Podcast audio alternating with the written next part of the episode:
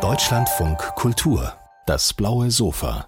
Ich freue mich sehr, Ihnen Sindhujan Varadaraja vorstellen zu dürfen. Freue mich aufs Kennenlernen, denn Sindhujan Varadaraja ist mit seinem ersten Buch etwas gelungen, von dem andere träumen. Ein Buch, das geeignet ist, um nach seiner Lektüre die Welt ein bisschen anders zu sehen. Darauf freue ich mich. Herzlich willkommen. Vielen Dank.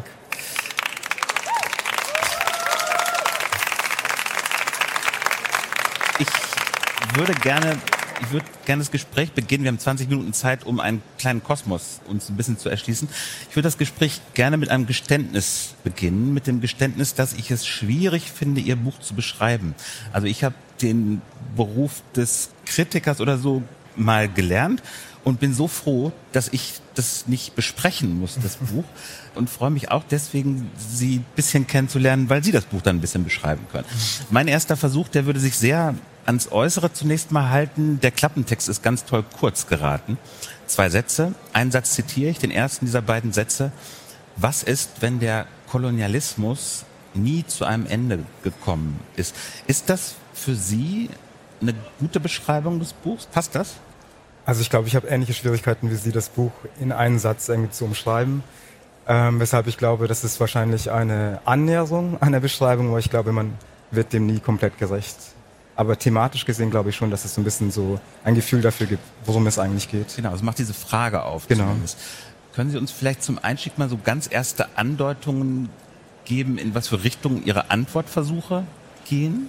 Also ich frage mich ja immer wieder, was die Gegenwart ist und was die Vergangenheit ist und wie diese Konzepte auch verwendet werden, um bestimmte Zeitabgrenzungen zu schaffen, politische Abgrenzungen eben zu etablieren, die bestimmten Realitäten gerecht werden, aber anderen eben nicht.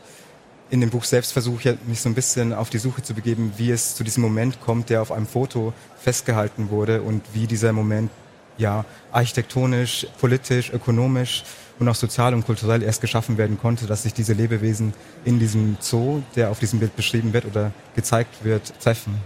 Mhm. Okay, genau. Also mein zweiter Versuch, der hätte ebenso nahe gelegen, zweiter Versuch, das zu schreiben. Eigentlich schaffen Sie es, das ganze Buch über ein Bild zu bedenken, also von einem Foto auszugehen. Geschossen wurde Anfang der 90er Jahre, ist das richtig? Genau. Können Im gregorianischen Kalender. Können Sie, also auch wenn das ganze Buch so beschrieben werden kann, als wäre es eine extrem intensive Bildbeschreibung, die ganz, ganz viele Assoziationen an diesem Bild aufhängt. Bitte beschreiben Sie das Foto doch einmal trotzdem mündlich. Was ist da drauf? Ganz also auf dem Bild sieht man vier verschiedene Lebewesen, drei Elefantinnen und eine menschliche Person, von der man nur den Rücken sieht, die in das Elefantinnenhaus schaut. Und das ist in München im Tierpark Hellerbrunn und ist meine Mutter, die auf diese zwei Elefantinnen, die gefangen sind im Elefantinnenhaus, blickt, aber das Gesicht meiner Mutter unkenntlich ist. Das ist so ein bisschen so für mich der Moment gewesen, der mich schon sehr lange beschäftigt hat, weil er mich immer wieder in eine Erinnerung zurückgeworfen hatte, die ich als Kind hatte, aber von der ich nicht wusste, ob sie real war oder einfach nur meiner Imagination entschwang. Ja, ich habe gerade schon gesagt, Anfang der 90er Jahre wurde das Foto geschossen und in Ihrem Buch gibt es in dem Zusammenhang, also was die Datierung betrifft, einen Satz, den kann ich jetzt nicht mehr ganz auswendig, aber so ungefähr, als Sie überlegen, wann ist das entstanden, das Foto, da stellen Sie fest, dass Ihre eigene Orientierungsversuche in der Zeit abweichen von den Orientierungsversuchen Ihrer Eltern. Und dass Ihre Eltern garantiert nicht ihre Zeitvorstellungen sortiert haben nach Machtübernahme Hitler, Kapitulation Deutschlands, Teilung des Landes in zwei und Wiedervereinigung und so. Warum nicht? Also wie funktioniert die Zeiteinteilung Ihrer Eltern? Also man muss sagen, dass meine Eltern ja nicht wie ich im Exil aufgewachsen sind. Das heißt, meine Eltern sind auch gar nicht im Schulwesen hier in Deutschland gewesen. Ihr Geschichtsunterricht war ein anderer. Die Referenzen, die sie setzten und die sie empfinden, waren andere. Ich dagegen bin ja im deutschen Schulsystem aufgewachsen habe dementsprechend eben auch die deutsche Geschichtsschreibung kennengelernt und eben auch als einzig wahre, universelle Geschichte eben auch erklärt bekommen. Wenn ich mit meinen Eltern Zeitdaten abgleiche oder eben auch verstehen möchte, wie sie selbst Zeit einteilen, merke ich sehr schnell, dass meine Eltern ganz andere Referenzen ziehen, ganz andere Chronologien auch haben, und Erzählungen, die daraus entspringen. Als ich meine Mutter damals gefragt hatte, wann sie denn glaubt, wann dieses Foto geschossen wurde, hatte sie mir auch nicht genau erklären können, wann es war. Und viel daran lag eben auch, dass bei uns eben auch die Zeitvorstellung auch dadurch nochmal geprägt ist, in Zeiten des Exils, in Zeiten der Flucht, in Zeiten des Asyls. Und das Bild selbst zum Beispiel wurde von meiner Mutter immer wieder hinterfragt, ob es während des Asyls oder nach des Asyls quasi stattgefunden hat. Und viel davon hat eben auch damit zu tun, dass Zeit und, ja. Und, und war es danach oder davor? Ich glaube, es war danach, weil wir scheinbar außerhalb der Residenzpflicht aus Nordbayern, aus Oberfranken nach München gefahren sind. Und die Residenzpflicht hat uns ja während des Asyls, in dem wir sieben Jahre lang in den Asyllagern gelebt hatten, auf einen Radius von des, des Landkreises beschränkt. Ihre Familie ist in den 80er Jahren gekommen. Ich weiß jetzt auch nicht mehr auswendig. 85, 86? 84. 84, Entschuldigung. Und können Sie kurz den Hintergrund nochmal erzählen, weil... Genau, meine Familie ist als Teil, also wir sind Teil der tamilischen Minderheit im sogenannten Sri Lanka, eine Minderheit, die unterdrückt wird vom Staat seit Jahrzehnten und die dann aufbegehrt hat, um für die Unabhängigkeit zu kämpfen. Es kam zu einem Völkermord und einem Krieg, der dazu geführt hat, dass eine sehr große Exodusbewegung gefolgt ist, zu der auch meine Eltern gehörten, die vor allem Anfang der 80er in Richtung Westen geflohen sind. Und meine Eltern sind 84 hier angekommen. Das war so eine Epoche, als sehr, sehr viele Tamilen eben auch in Berlin angekommen sind. Genau. Also solche Geschichten wie das, was Sie gerade erzählt haben und so schnell erzählt haben, obwohl Sie damit ja sehr, sehr viel Gewaltgeschichte eigentlich auch zusammengefasst haben, unfassbare Pogrome, die Sie auch beschreiben im Buch. Rufen Sie auf über dieses Foto, erzählen die. Ich komme jetzt trotzdem noch zurück auf diesen Satz mit der deutschen Zeit. Also total plausibel, dass Ihre Eltern eine andere Zeitorientierung haben oder andere Zeitraumorientierung haben. Und jetzt sagen Sie, Ihre Zeitlichkeit weicht davon aber ab. Ist Ihre denn deutsch? Also funktioniert Ihre Orientierung im 20. Jahrhundert nach 1933, 45, 1989 oder, oder auch anders? Teilweise. Also ich bin ja nicht nur im deutschen Schulwesen aufgewachsen, ich bin auch bei meinen Eltern aufgewachsen. Dementsprechend habe ich natürlich eben auch andere Realitäten und andere Referenzen, die mich geprägt haben. Das heißt, ich zähle auch die Zeit, je nachdem, wie der Konflikt sich in der Heimat quasi ausgetragen hat. Ähm, Wenn Sie Heimat sagen, meinen Sie? Ilam, quasi unser noch nicht unabhängiges Land. Und das heißt, wenn ich zum Beispiel von 2009 rede, dann ist es keine Referenz hier in Deutschland. Wenn man zum Beispiel mit iranischstämmigen Menschen redet, dann werden sie wahrscheinlich die grüne Revolution damit verbinden. Aber wir zum Beispiel verbinden damit den letzten Völkermord. Und das heißt, je nachdem, wen man fragt, man hat einfach ein anderes Zeitgefühl und das weist auch immer wieder darauf hin, dass Zeit ein subjektives Empfinden ist und es keine universelle Zeit gibt und wir alle innerhalb verschiedener Zeiten leben.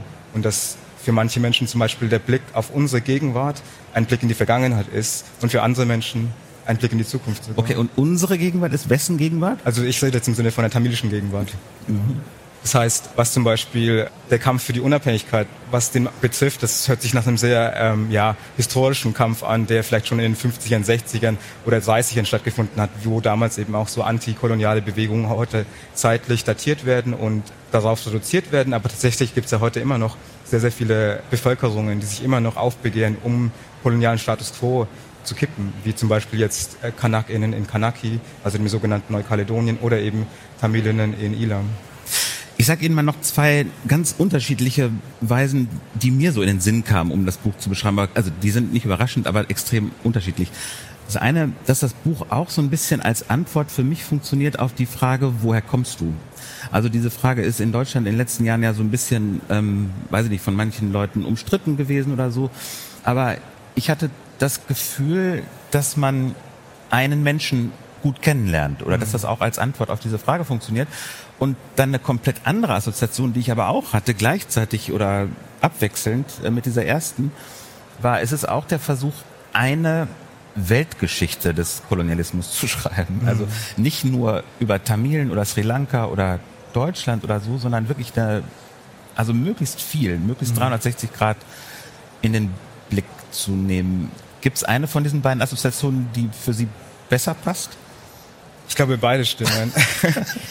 ich glaube, das eine schließt das andere nicht aus, weil ich glaube, über eine lokale Geschichte kann man auch eine globale Geschichte erzählen. Und wenn man die Eingriffe tatsächlich versteht in ihrer Globalität und versteht, dass viele koloniale Projekte nicht die Projekte eines einzelnen monarchischen oder nationalstaatlichen Regierungen war zum Beispiel, versteht man eben auch, dass ähm, die koloniale Ausbeutung eigentlich ein globales Projekt ist, das bis in die Gegenwart eben auch noch in Konzepten wie der Globalisierung noch weiterlebt.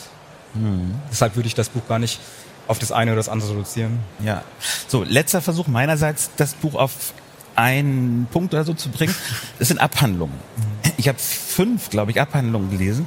Sie schreiben was über Kamera, mhm. also lauter Stichworte, die jetzt alle schon gefallen sind. Abhandlung über Kamera, eine Abhandlung über den Zoo, eine Abhandlung über Zoo-ElefantInnen, eine Abhandlung über die Landschaft und eine über die Luft. Also das hat auch was Systematisches oder auch was Analytisches einfach, ihr Buch. Ne? Dass sie versuchen, diese Sachen so durchzugehen. Mindestens die Kamera und der Zoo, finde ich, liegen durchaus nah, wenn man sich mit Kolonialismus beschäftigt ist. Vielleicht ist es trotzdem nicht so selbstverständlich, wie das mit der Kamera funktioniert. Können Sie das nochmal erzählen, inwiefern die Kamera überhaupt ins Instrumentarium des Kolonialismus gehört? Also die Kamera ist entstanden während der Epoche der Industrialisierung, das heißt eben auch der Epoche des Kolonialismus und wurde sehr schnell als europäisches Projekt eben auch in den Kolonien verwendet. Das heißt, sie wurde integriert in die koloniale Maschinerie als Instrument, um den Kolonialismus zu realisieren, zu manifestieren und auch zu kommunizieren. Das heißt, die Kamera hatte ja die Absicht, zum einen die Kolonien und die Kolonialisierten einzufangen und gleichzeitig eben auch Abbilder und Interpretationen einzufangen in diesem Rahmen. Genau, in diesem Rahmen und in diesem Bild und auch in der Zeit.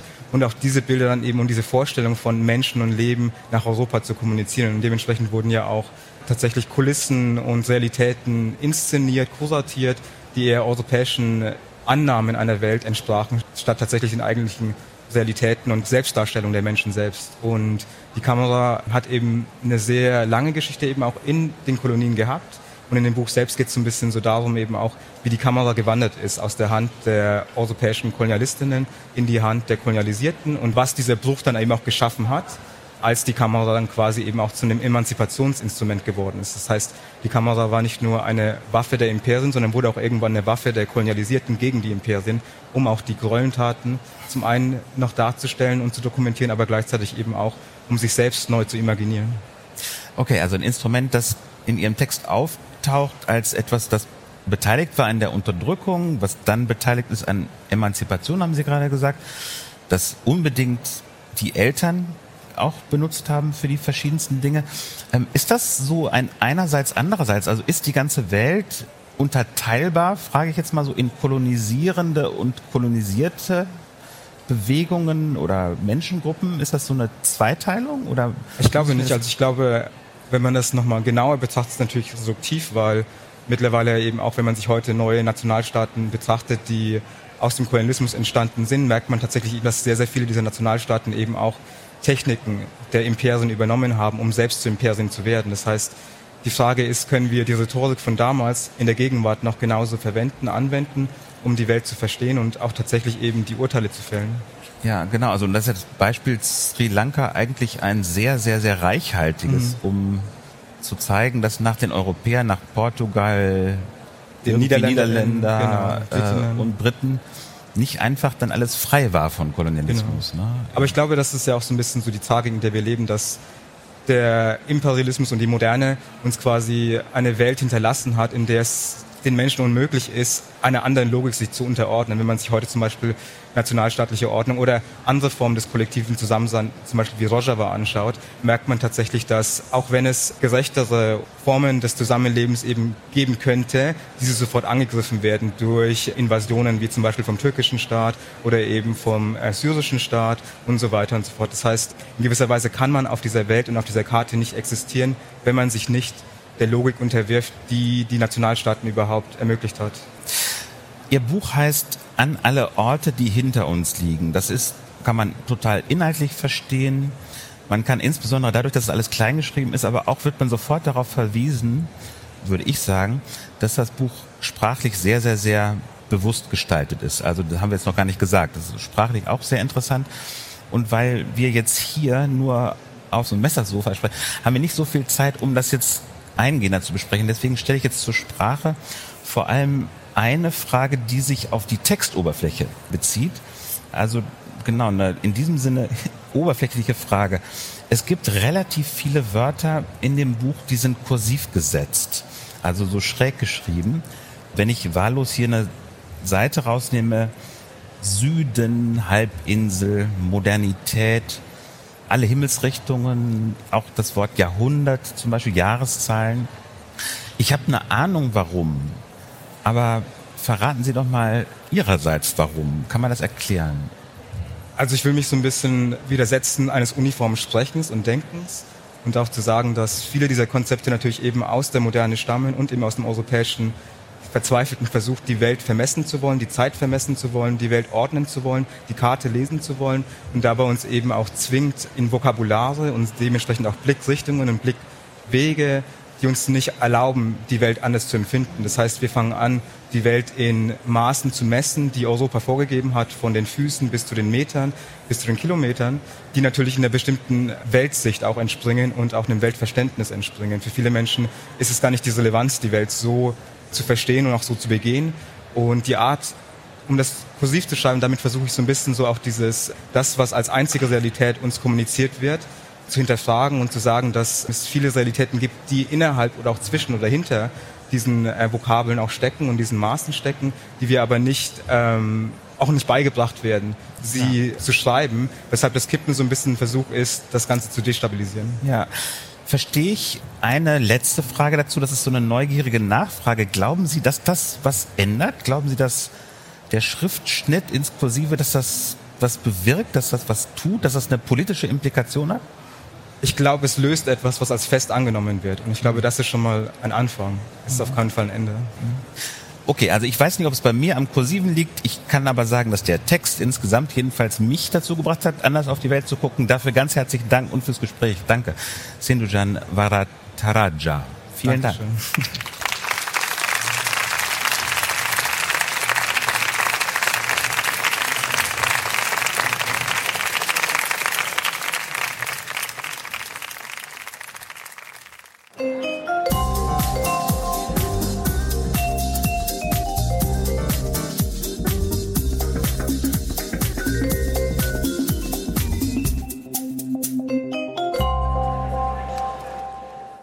Ist das schön. Endlich wieder Buchmesse mit Menschen hier, die sogar einigermaßen zusammenstehen. Ich freue mich sehr. Herzlich willkommen auf dem blauen Sofa, dem Gemeinschaftsprojekt von Dreisat, ZDF, Deutschlandfunk Kultur und Bertelsmann. Und ich freue mich, ich habe gerade im Scherz gesagt, den Popstar der Postkolonialisten hier auf dem blauen Sofa begrüßen zu dürfen, David von Reibruck. Und irgendwie stimmt es aber trotzdem, denn David von Reibruck schreibt über die Geschichte von Kolonialisierung, aber so, dass es sich liest wie der spannendste Roman über geopolitische Entwicklungen, den es gibt. Also herzlich willkommen, David von Reibruck. Thank you very much. Thank you. Thank you. Ich bin nicht unhöflich, ich kann Deutsch sprechen, äh, weil David von Reiburg sehr gut Deutsch spricht und nur weil er sehr bescheiden ist, nicht hier seine Deutschkenntnisse rausballert. Er hat die Geschichte der Kolonialisierung und Dekolonialisierung des Kongo beschrieben und in seinem neuesten Buch schreibt er über die Geschichte der Kolonialisierung und Dekolonialisierung von Indonesien. Sie sind aber eigentlich Archäologe. Ja. Wie ist es denn dazu gekommen, dass Sie äh, sich im Grunde mit Geschichte beschäftigen? I was trained as an archaeologist. Also ich habe die Ausbildung als Archäologe und ich habe dann ein Interesse an der Anthropologie entwickelt und wenn man sich dafür interessiert, das ist ja die kolonialste aller Wissenschaften und plötzlich findet man sich wieder, wie man Fragen der kolonialen Geschichte diskutiert. Also ich bin von der entfernten Vergangenheit zur nahen Vergangenheit gekommen und ich habe mich besonders in der Arbeit auf Kongo und Indonesien konzentriert. Kongo liegt ein bisschen in ihrer Familie, weil ihre Eltern da gearbeitet haben. Deswegen frage ich nicht, warum sie Kongo ausgesucht haben. Mein genau. Vater hat da gearbeitet. Aber jetzt schreiben Sie über Indonesien. Und das ist eigentlich verblüffend. Indonesien ist ein Land, was wir nicht unbedingt auf dem Schirm haben, ist aber von den Einwohnerzahlen das viertgrößte Land der Erde. Es ist das größte muslimische Land und es ist ein Rohstoffpower-Land. Das heißt, eigentlich ist es seltsam, dass wir das hier im Westen oder was sagen wir im globalen Norden nicht so wirklich auf dem Schirm hatten. Wie sind Sie zu Indonesien gekommen? Well, ich glaube, was half war, als ich mir die Karte von Indonesien mal it mit Europa. Nicht, das fängt ja als Insel an. Es fängt an bei Irland, geht bis Kasachstan, wenn man das übereinander legt. Ein immens großes Land, was die Geografie China, angeht. India Nach and China, America Indien und Amerika ist das das größte the Land auf der Erde und hat die größte muslimische Bevölkerung. Und es ist wie ein schlafender Gigant heute. Es sei denn, es gibt mal ein. Fußballspiel da, man hört sonst nichts darüber, aber wenn mal ein Fußballspiel da ist, Leute sterben oder Tsunami oder Terroranschlag oder that, ja, das ist eine deutsche Frage. Aber um, abgesehen davon ist unsere Geschichte, ja, die berührt gar nicht so die indonesische Geschichte. Das ist komisch, is denn die Geschichte Indonesiens ist ja global gesehen so wichtig. Das war ja das Land, das praktisch die ganze Entkolonialisierung in Gang gesetzt hat. Darüber sprechen wir gleich noch. Erstmal würde ich gerne wissen, ähm, was sind denn die typischen oder untypischen äh, Sachverhalte von Kolonialgeschichte, die sich an Indonesien feststellen lassen? Also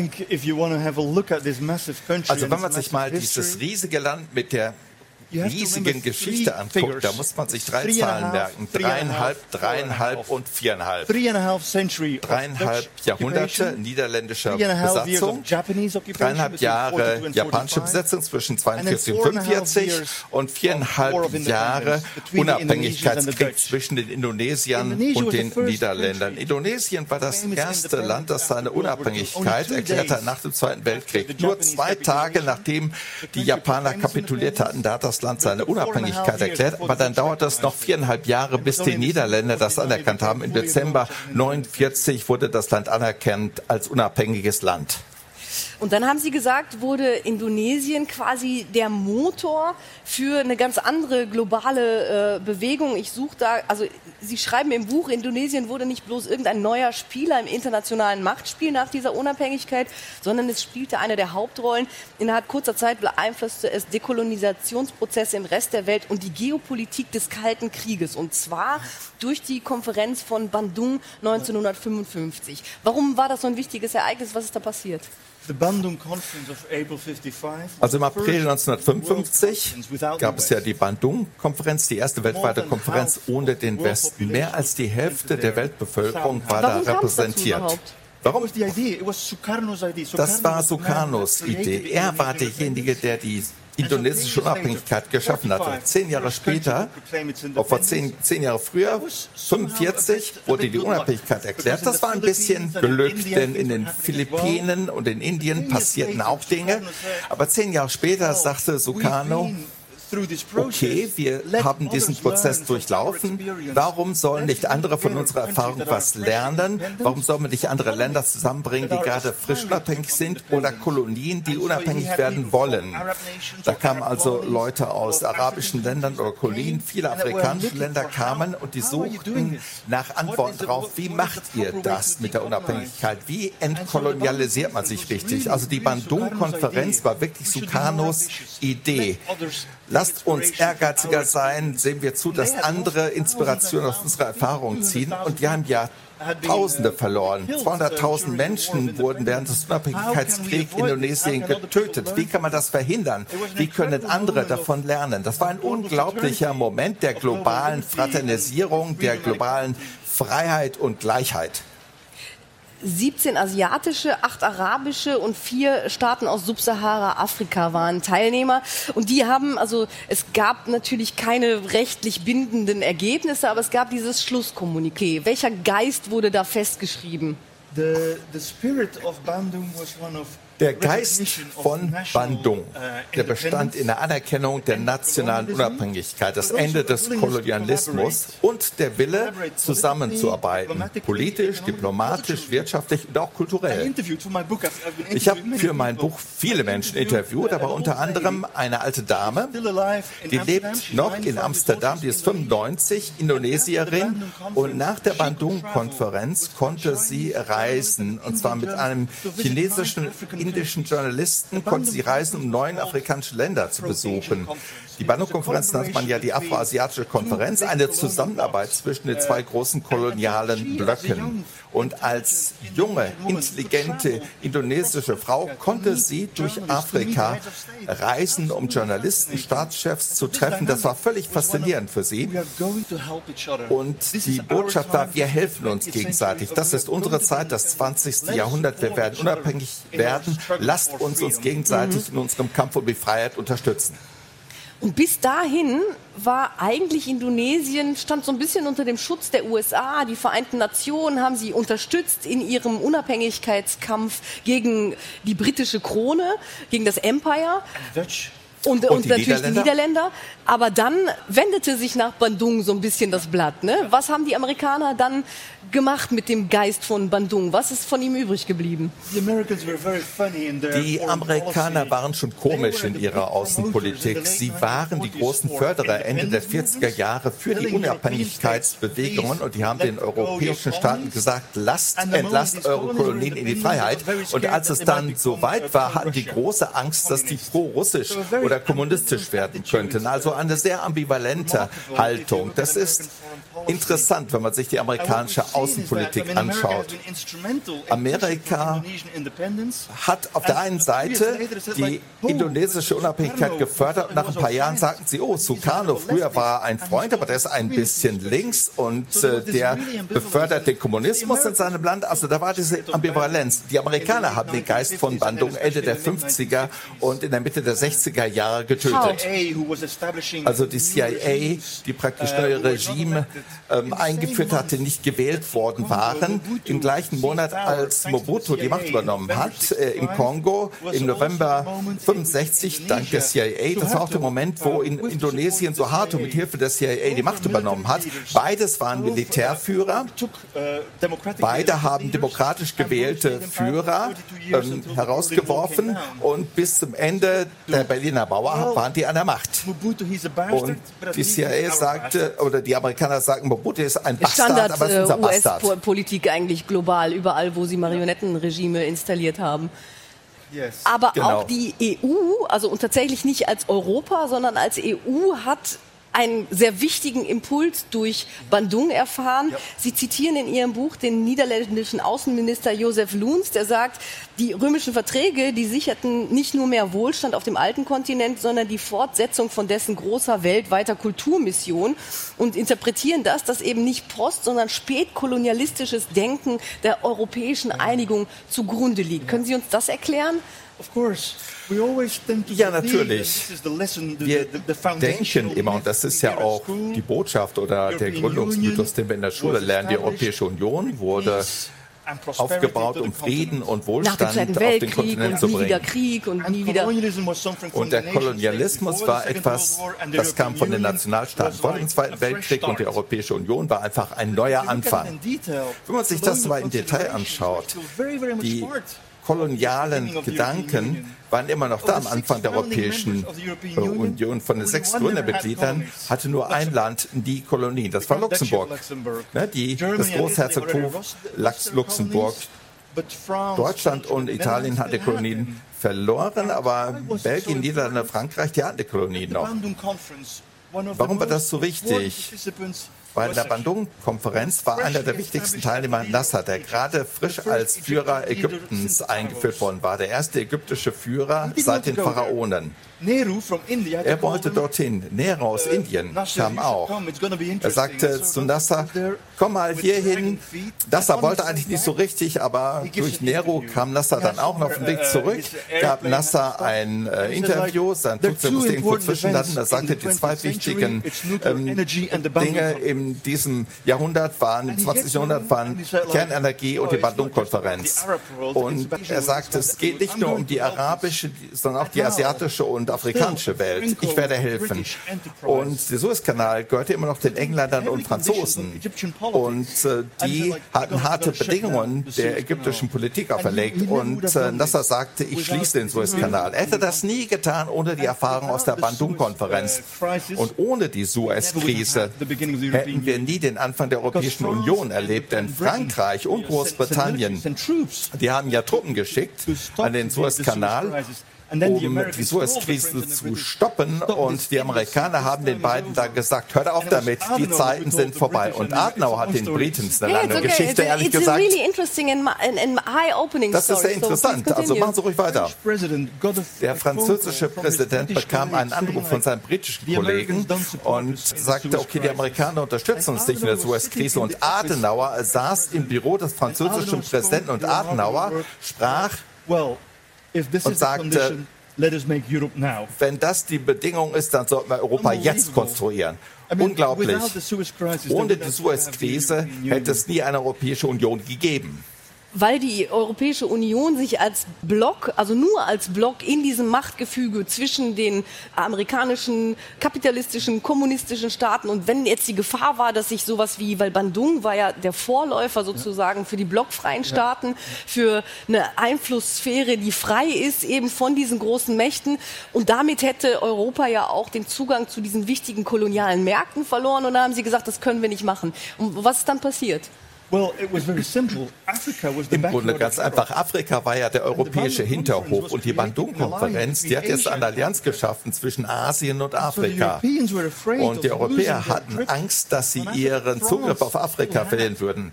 Frankreich hatte ja noch fast ein Viertel Afrikas im Besitz. Belgien hatte noch den Kongo, Ruanda, Burundi.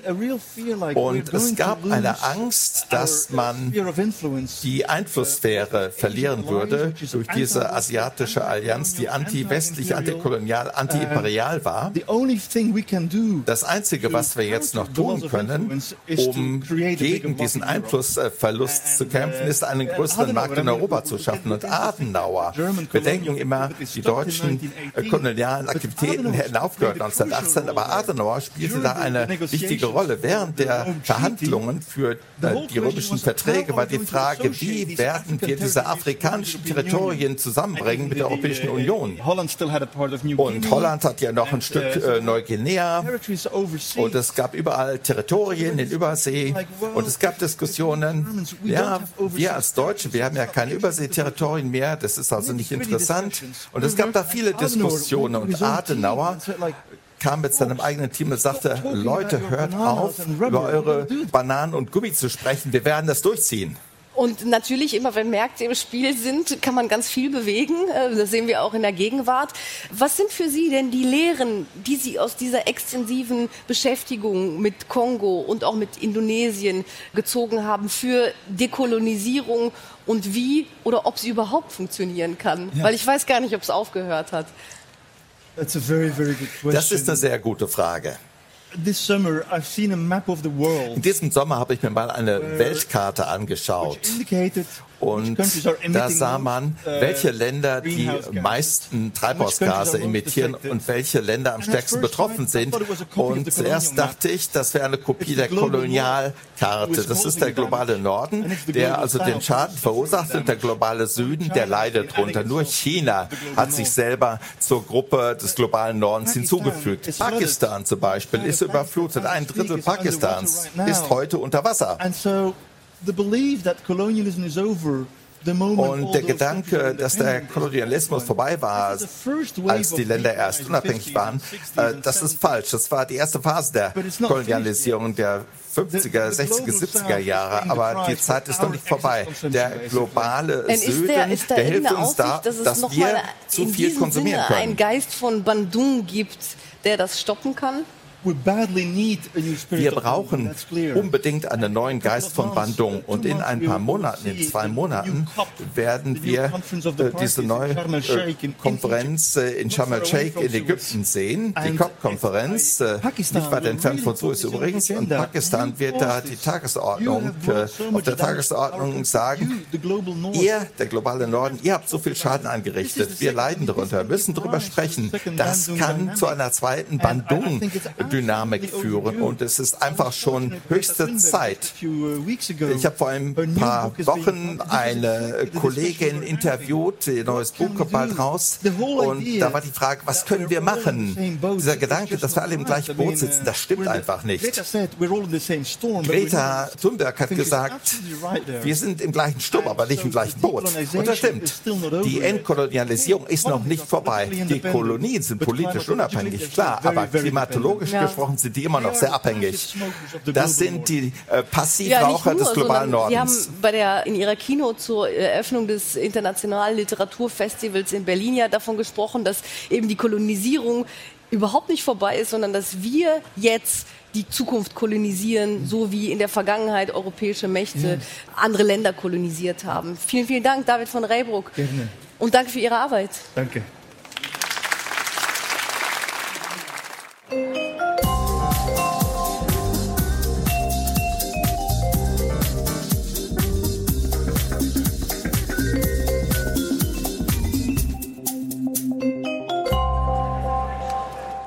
Jetzt ist es doch schon fünf Jahre her, dass Robert Menasse für seinen Brüssel-Roman Die Hauptstadt den Deutschen Buchpreis erhalten hat.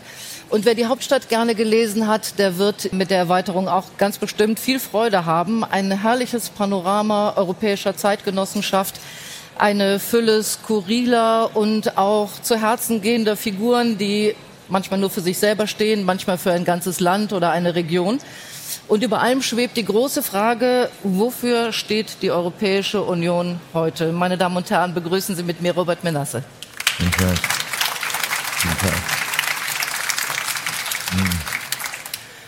Und ich habe vorhin schon zu Robert Menasse gesagt, für mich wirklich äh, bisher das schönste Buch des Herbstes. Und da hat er gesagt, sagen Sie es auch auf der Bühne, sonst muss ich es sagen. Also hiermit sei es gesagt. In die Hauptstadt, Herr Menasse, haben Sie einen tiefen Blick in die europäischen Institutionen getan und jetzt in die Erweiterung, da weiten Sie tatsächlich den Blick auf europäische Verflechtungen, die wir oft vielleicht gar nicht so sehr wahrnehmen und die sich abspielen in Beziehungen zwischen Menschen, zwischen Ländern, die auch tief in die Geschichte äh, zurückreichen. Und Sie packen sie in eine Fülle von Geschichten, die ich fast verstanden habe, so nach dem Motto als Aufforderung, ja, schaut her, Europa ist immer mehr, als ihr denkt. Habe ich das richtig verstanden? Das haben Sie sehr gut verstanden. Es ging mir auch im Wesentlichen darum. Also in der Hauptstadt habe ich versucht, am Beispiel der Figuren oder der Menschen, die in den Institutionen in Brüssel arbeiten, zu zeigen oder zu erzählen, wie dieses System Europäische Union funktioniert oder eben nicht, nicht funktioniert. Ja. Und jetzt habe ich mir vorgenommen, mit dem neuen Roman mir die Länder anzuschauen, die in diese Europäische Union hinein wollen. Die sogenannten Kandidatenländer. Und ich finde es einmal grundsätzlich wichtig und auch dann tatsächlich spannend, diese Länder kennenzulernen, zu bereisen und zu schauen, deren Geschichte, deren Geschichten, äh, die Traditionen, äh, die Hoffnungen, die Kulturen, die Mentalitäten dieser Länder, die ja früher oder später oder zumindest oder wahrscheinlich in absehbarer Zeit ein Bestandteil unserer Einigkeit in Vielfalt sein werden. Und das, was da politisch passiert, am Balkan zum Beispiel, wird in absehbarer Zeit Teil unserer Innenpolitik sein. Und darum äh, sollte man sich das anschauen. Und ähm, ich habe versucht, das zu tun und am Beispiel einer ganzen Reihe von Biografien von Menschen, die in irgendeiner Weise davon betroffen sind, zu erzählen. Und Sie stellen ein Land in den Mittelpunkt, das, wenn man sich die Europakarte anschaut, vielleicht gar nicht so sehr sich am Rande befindet, aber gefühlt schon, weil es so lange abgeschottet war, nämlich Albanien. Warum ja. Albanien? Aus verschiedenen Gründen. Erst einmal hat Albanien ein besonderes Faszinosum auf mich ausgeübt, weil es ja lange Zeit durch die absolute Abgeschlossenheit in der Enver Hoxha-Zeit, sowas wie ein schwarzes Loch genau. mitten in Europa war. Ja. Kein Mensch hat was gewusst über dieses Land, hat Kontakt haben können zu den Menschen dort. Das Zweite ist, dass Albanien als Beitrittswerbe in die Europäische Union ein besonders gutes Beispiel ist, weil dort die Zustimmung zu einem Beitritt in die Union besonders hoch ist. Das ist einmalig. Über 90 Prozent der albanische Bevölkerung wollen in die EU, wollen den Beitritt. Der albanische Ministerpräsident Edi Rama hat die Wahl gewonnen mit dem Versprechen, ich führe euch in die EU. Während in Mitgliedstaaten der Europäischen Union Wahlen gewonnen werden, wenn man sich als Nationalist gebärt, der die nationalen Interessen gegen Brüssel verteidigt. Das ist in Albanien genau umgekehrt. Das Nichtmitgliedland hat eine viel höhere Zustimmung. Während in Polen europäisches Recht gebrochen wird, wird in Albanien ganz brav europäisches Recht implementiert und so weiter. Das finde ich spannend. Das Zweite ist, und das hat mich natürlich als, als Schriftsteller fasziniert, dass der albanische Ministerpräsident ein Künstler ist. Es ist ein, ein berühmter Maler, der hat Ausstellungen gehabt in Guggenheim und New York und so weiter. Und dann denkt man, warum tut er sich das an und geht in die Politik ja, als anerkannter Künstler. Und er ist meines Wissens der einzige Regierungschef der Welt, aber vielleicht wissen Sie einen anderen, der auch Künstler im Beraterstab hat, in seinem engen äh, Beraterumfeld. Und, und man kommt da auch irgendwie hinein. Also man, man, man kriegt da Einblicke. Das hat mich natürlich sehr fasziniert und dadurch herausgefordert, das zu erzählen. Ja. Und auch in Ihrem Roman ist dieser Ministerpräsident, der nur ZK genannt wird im Roman, ja. umgeben wirklich auch von schillernden Gestalten aus unserer Sicht, ja. auch Berater, die Dichter sind, also ganz herrlich mit großer Symbolpolitik ja. äh, behaftet. Und der kommt jetzt auf einen Kniff, weil er sagt, naja gut, also wenn die EU sagt, wir sind zu klein, Unsere muslimischen Anteile sind zu groß, das äh, gefällt den Polen nicht und vielleicht den Ungarn auch nicht. Dann treten wir eben mal nicht als Nationalstaat an, sondern als Region. Sprich, alles, was sich auch außerhalb Albaniens in irgendeiner Form als albanisch definiert, wird mal kurzerhand eingemeindet. Und dann sind wir nämlich so groß, dass man uns mal ernst nehmen muss. Ja, das ist ähm, natürlich realpolitisch unmöglich. Ja.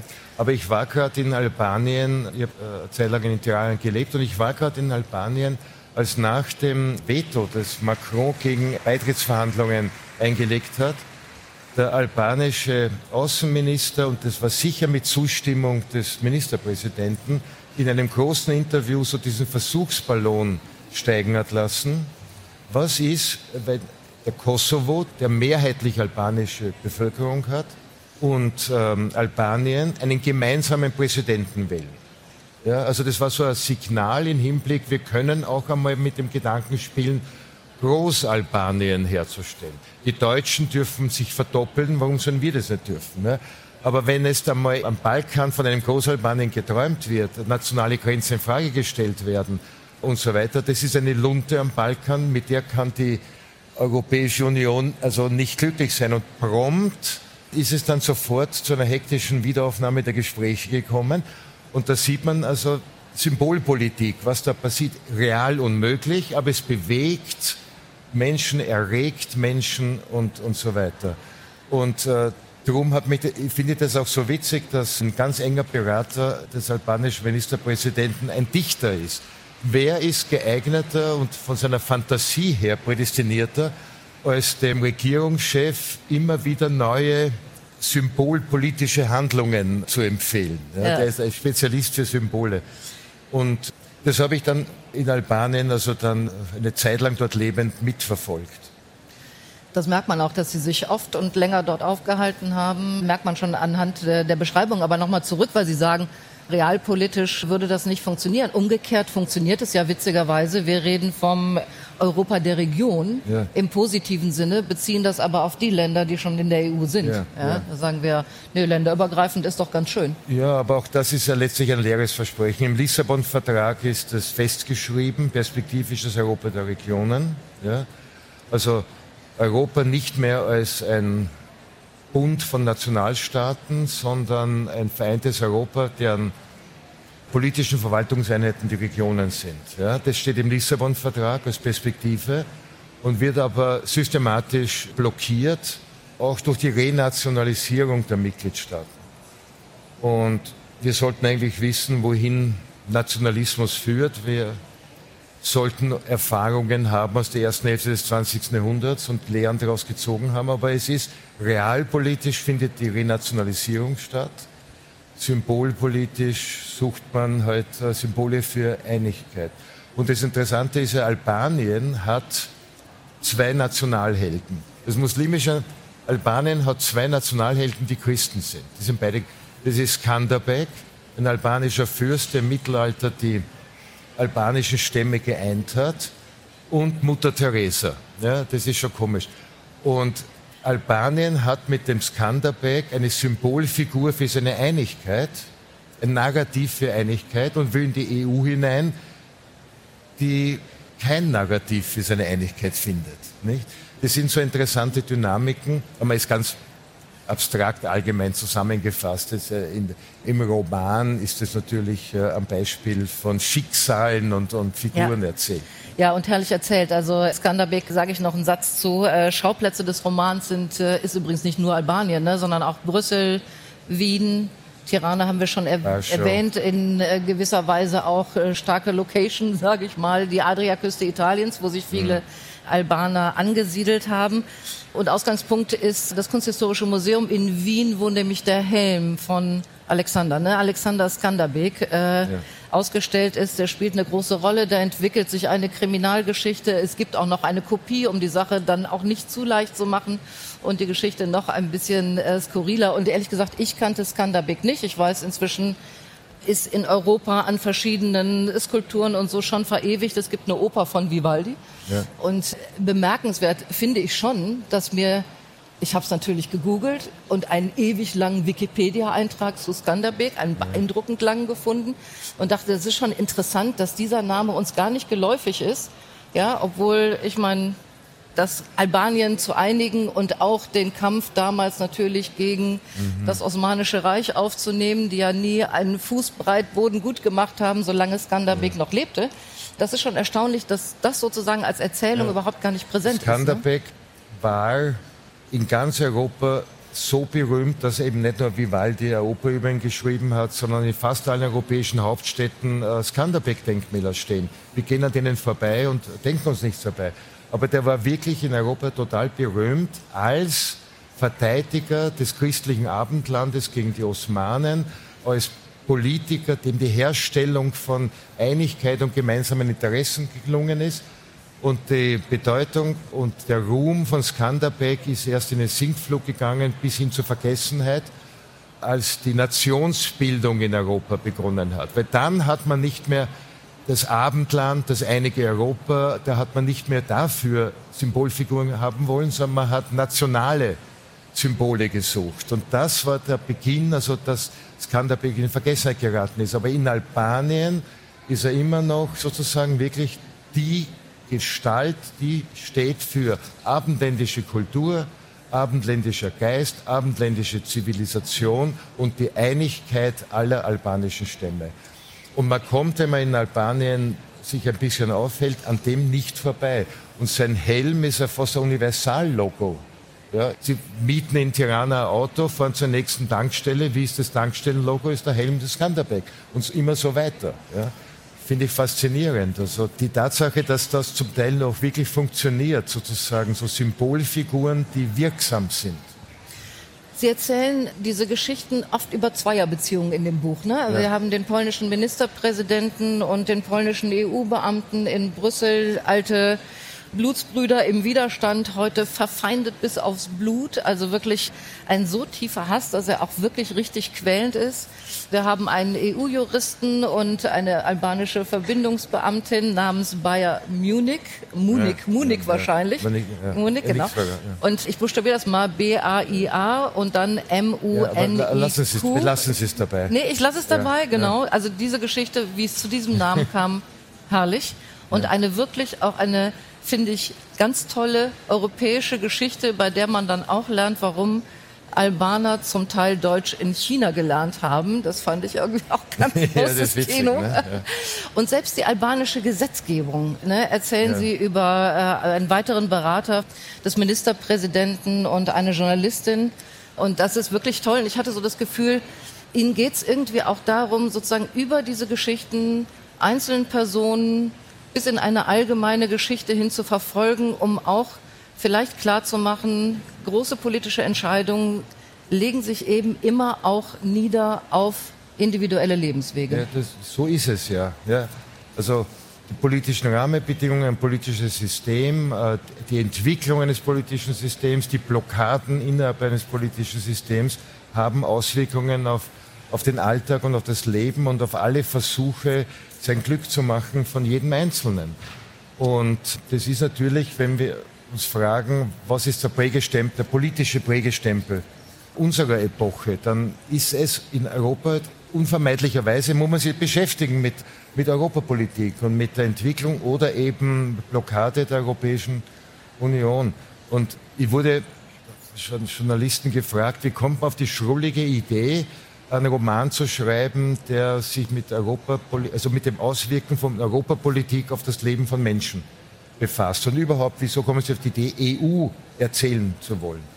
Und dann habe ich mir gedacht, es ist interessant, dass man die Frage gestellt bekommt, weil es ist ja die Aufgabe des Romans. Die Aufgabe des Romans ist, seine Zeit in Erzählung zu fassen. Und solange niemand gefragt wird, kein deutscher Romancier, warum er erzählen will, wie zwei Staaten, die verschiedene politische Systeme haben, versuchen sich zu vereinigen, was eine politische Entscheidung ist und Auswirkungen auf das Leben in beiden Deutschlands hat, solange finde ich es eigentlich ungehörig, dass ich gefragt werde, wie soll man einbilden, wieso äh, politische Entscheidungen in Europa Auswirkungen auf das Leben von Menschen haben. Das Buch endet mit einem großen Showdown auf einem Kreuzfahrtschiff namens Überraschung Skanderbeg. Ja. Das wird natürlich überhaupt gar nicht verraten, aber ich habe, das ist jetzt mein Wunsch, Herr Menasse, dass Sie einfach wirklich äh, noch einen weiteren Teil schreiben Ihrer Europageschichte. Ich meine, Stoff gäbe es ja genug. Wir erleben gerade und hoffen, dass die Solidarität in Europa hält. Ja? Und wir erleben natürlich auch, wie bestimmte Staaten in eine in illiberale Demokratien sich entwickeln, äh, die ja. auch ein bisschen beängstigend sind. Das ist wirklich beängstigend. Und ich erzähle, was vorgeht. Und ich hoffe, dass der dritte Band meiner Trilogie nicht den Titel haben muss, der Zerfall. Das hoffe ich auch. Sie haben mal gesagt, ich will Europa erzählen können. Ich finde, mit diesem Buch ist es Ihnen hervorragend gelungen. Mhm. Vielen Dank dafür und vielen Dank für den Besuch auf dem blauen Sofa. Ich danke Ihnen. Dankeschön.